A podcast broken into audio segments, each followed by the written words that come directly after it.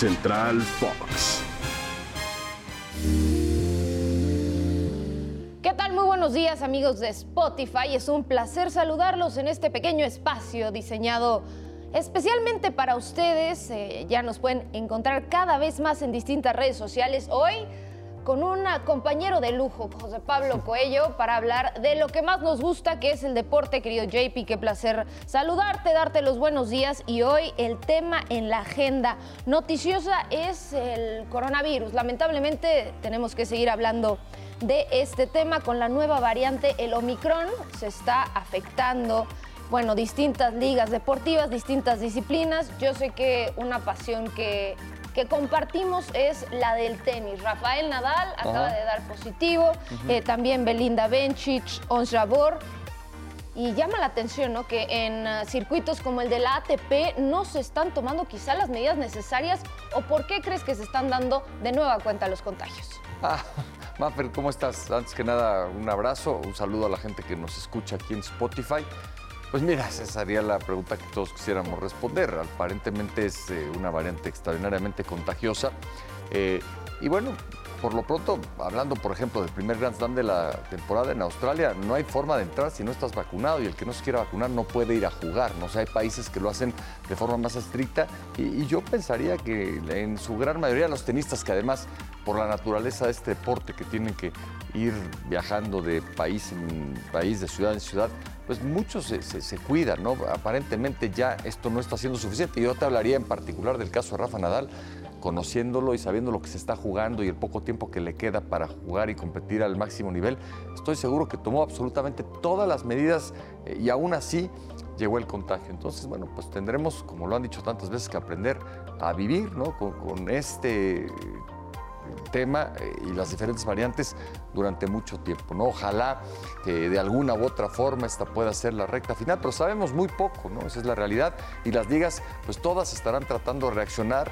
Hablabas del tenis, pero pues así las ligas profesionales de, fútbol, de, de hockey que ahora suspendieron, etcétera, están tratando de reaccionar pues con poca información y, condiciones que tienen que llegar muy pronto. Quizás no siempre vayan a ser las más adecuadas, tomando en cuenta lo que pasó el año anterior, pero al final del camino, pues lo que buscan es, por supuesto, preservar la seguridad de, sus jugadores, de sus directivos, de sus entrenadores y cuidar la integridad del negocio. A veces el equilibrio no, es sencillo.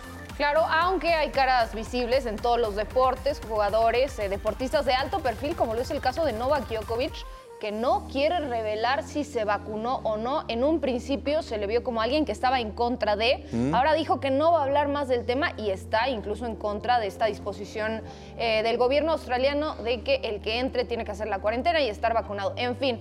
José Pablo, pasamos a un tema, un terreno que está más cerca de tu corazón, la NFL, que además la transmitimos aquí en Fox Sports. Mm. ¿Crees que han sido demasiado laxos tomando en cuenta que en Estados Unidos es un país con muchísima gente que se rehúsa o tiene reticencia a las vacunas? Cerca de la mitad, eh, quizás un poco menos. Pues sí, pero o, flexibilizaban las medidas o, tenían que parar. ¿eh?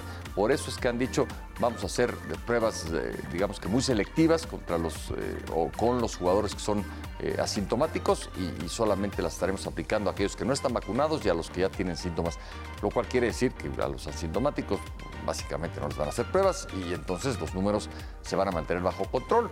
Este, si no haces pruebas, pues no hay casos y entonces no tienes que poner a nadie en la lista y puedes seguir adelante. Creo que por ahí vino la decisión del NFL, que bueno, tiene mucho dinero en juego, eh, sobre todo de aquí al final, y ya tiene muy poca flexibilidad. Por lo mismo, la campaña está muy avanzada, ya no hay semanas de descanso y mover el Super Bowl a estas alturas sería una auténtica locura. Entonces, a eso le están apostando. Vamos a ver cómo les funciona, porque eh, con uno o dos jugadores que se pongan graves, que se pongan mal, creo que este eh, tiro podría salirles por la culata.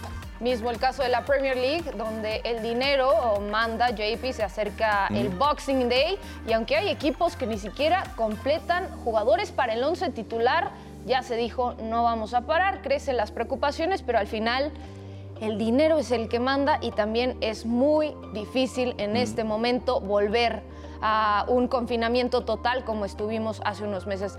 Por mi parte es todo. Muchísimas gracias por acompañarnos en este podcast que preparamos con muchísimo cariño para usted.